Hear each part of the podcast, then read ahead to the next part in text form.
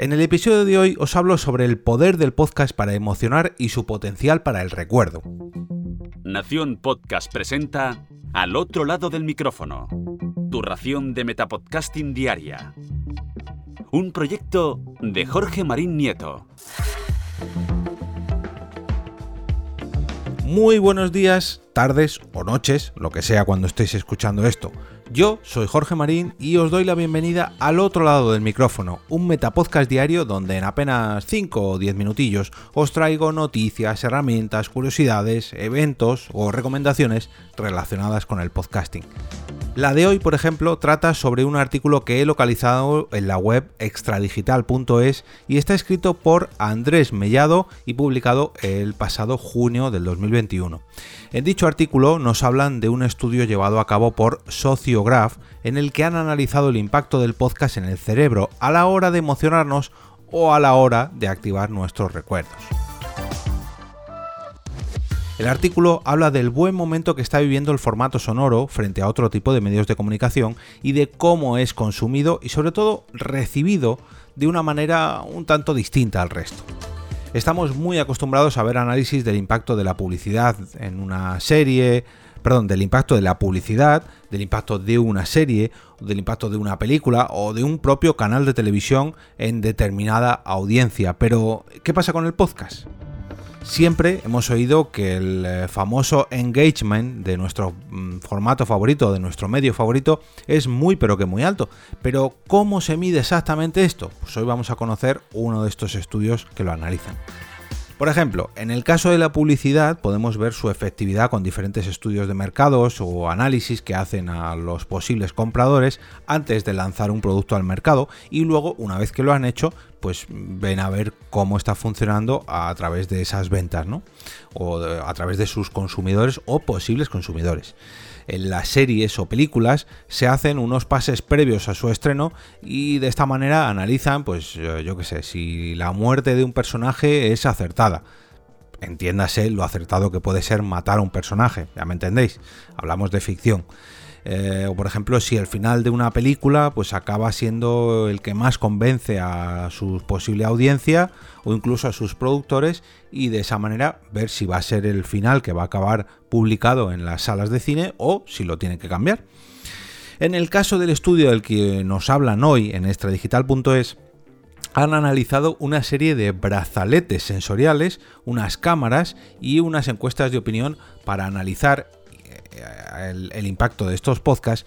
Y antes de que penséis que esto es un poco raro y que seguramente sean resultados inventados, dejadme deciros que os voy a dejar el enlace al propio post de extradigital.es y a los resultados de este estudio donde nos dan todos los datos de cómo y qué es lo que han hecho exactamente.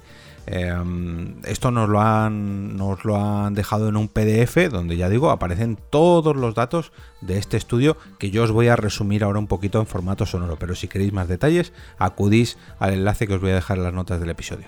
Como decía, ha sido realizado por Sociograph en colaboración con la BCMA la Branded Content Marketing Association y en él han analizado el impacto de 30 piezas distintas de audiovisual o de formato sonoro en una muestra de 192 personas. En el estudio se han utilizado brazaletes sensoriales en las manos no dominantes de los voluntarios y también cámaras a la altura de los ojos para analizar tanto las reacciones conscientes como las inconscientes de cada una de estas personas ante las piezas que se les iban a mostrar, ante esas 30 piezas distintas.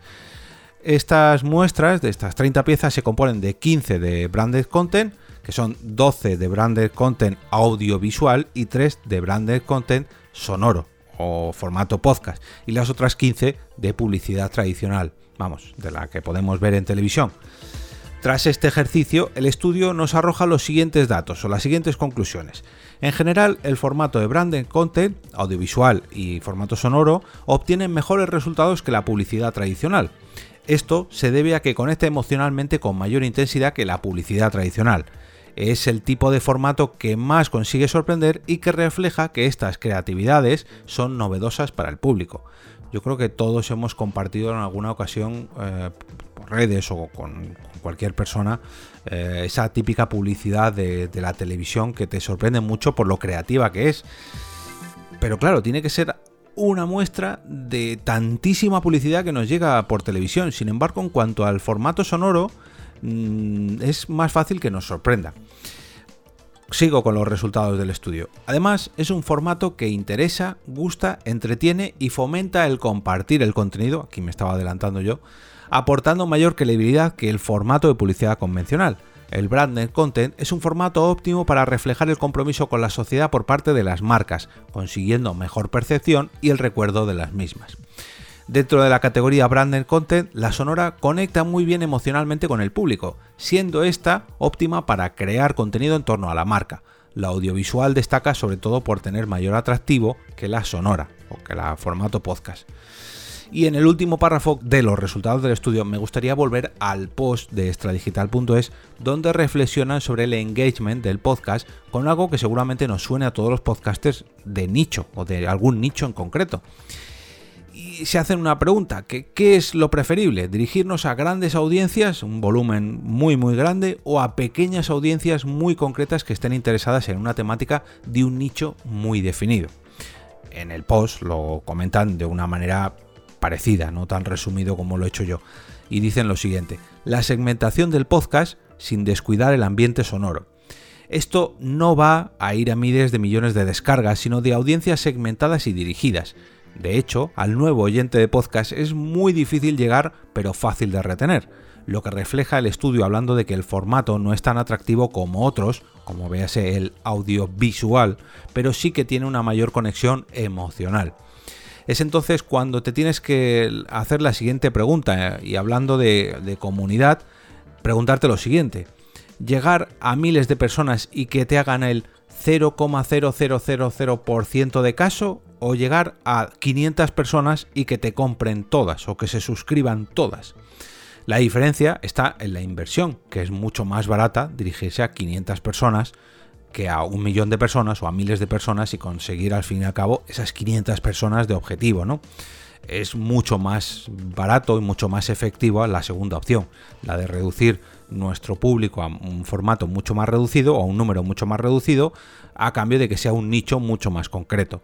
Y no hablo solamente de efectividad o de que sea más barato económicamente, sino a la hora de esfuerzo, a la hora de preparación y seguramente a la hora de, de trabajo para ti mismo. Si trabajas o te dedicas a un nicho que te gusta, que te apasiona, aparte de que va a ser mucho más fácil para ti, seguramente la recepción de tu público va a ser mucho más efectiva y mucho más directa. Y hablando de publicidad efectiva, dejadme que os hable del patrocinador de este mes, ojo a la noticia, de al otro lado del micrófono, que se trata ni más ni menos que del podcast Me Siento Fit, un programa creado por Josu de Benito donde encontrarás historias inspiradoras para comenzar a moverte, para levantarte del sofá. Y ojo, que no solamente nos hablan deportistas de élite o atletas de alto nivel. No, no, al contrario, incluso yo he salido en su podcast. Tú también puedes ponerte en contacto con Josu para contar tu historia y de esa forma inspirar el comienzo a mover, comienzo a moverse de otra persona y que de esta forma pues también se sienta mucho más fit. Para ello, solamente debes escribir a Josu de Benito a través de su cuenta de Instagram, arroba Josu de Benito, o entrando en mesientofit.com, donde también encontrarás el enlace a este podcast. Y lógicamente también está disponible en todas las plataformas de podcasting. Como os comentaba al inicio, os voy a dejar un enlace tanto al post de extradigital.es, donde nos explican todos los resultados del estudio, como al propio estudio en PDF y eh, a todos sus resultados en las notas del episodio, en mi cuenta de Twitter arroba eove a lo largo del día de hoy y por supuesto también a través del canal de Telegram al que podéis suscribiros totalmente gratis entrando en t.me barra al otro lado del micrófono. Espero vuestros comentarios en cualquiera de estas opciones, a ver qué, opináis sobre el estudio y también me gustaría lanzaros una pregunta. Mm, ¿Vosotros estaríais dispuestos a participar en un estudio similar al que os he traído hoy? Yo intenté participar en uno, pero me hicieron unas cuantas preguntas y el resultado fue que escuchaba demasiados podcasts y que les iba a romper la media. Digamos que mi, mi nivel de escucha de podcast no era representativo eh, frente al resto de la sociedad española. Me pasaba de, de los resultados y no iba a poder participar. Y ahora me despido y como cada día regreso a ese sitio donde estáis vosotros ahora mismo, al otro lado del micrófono.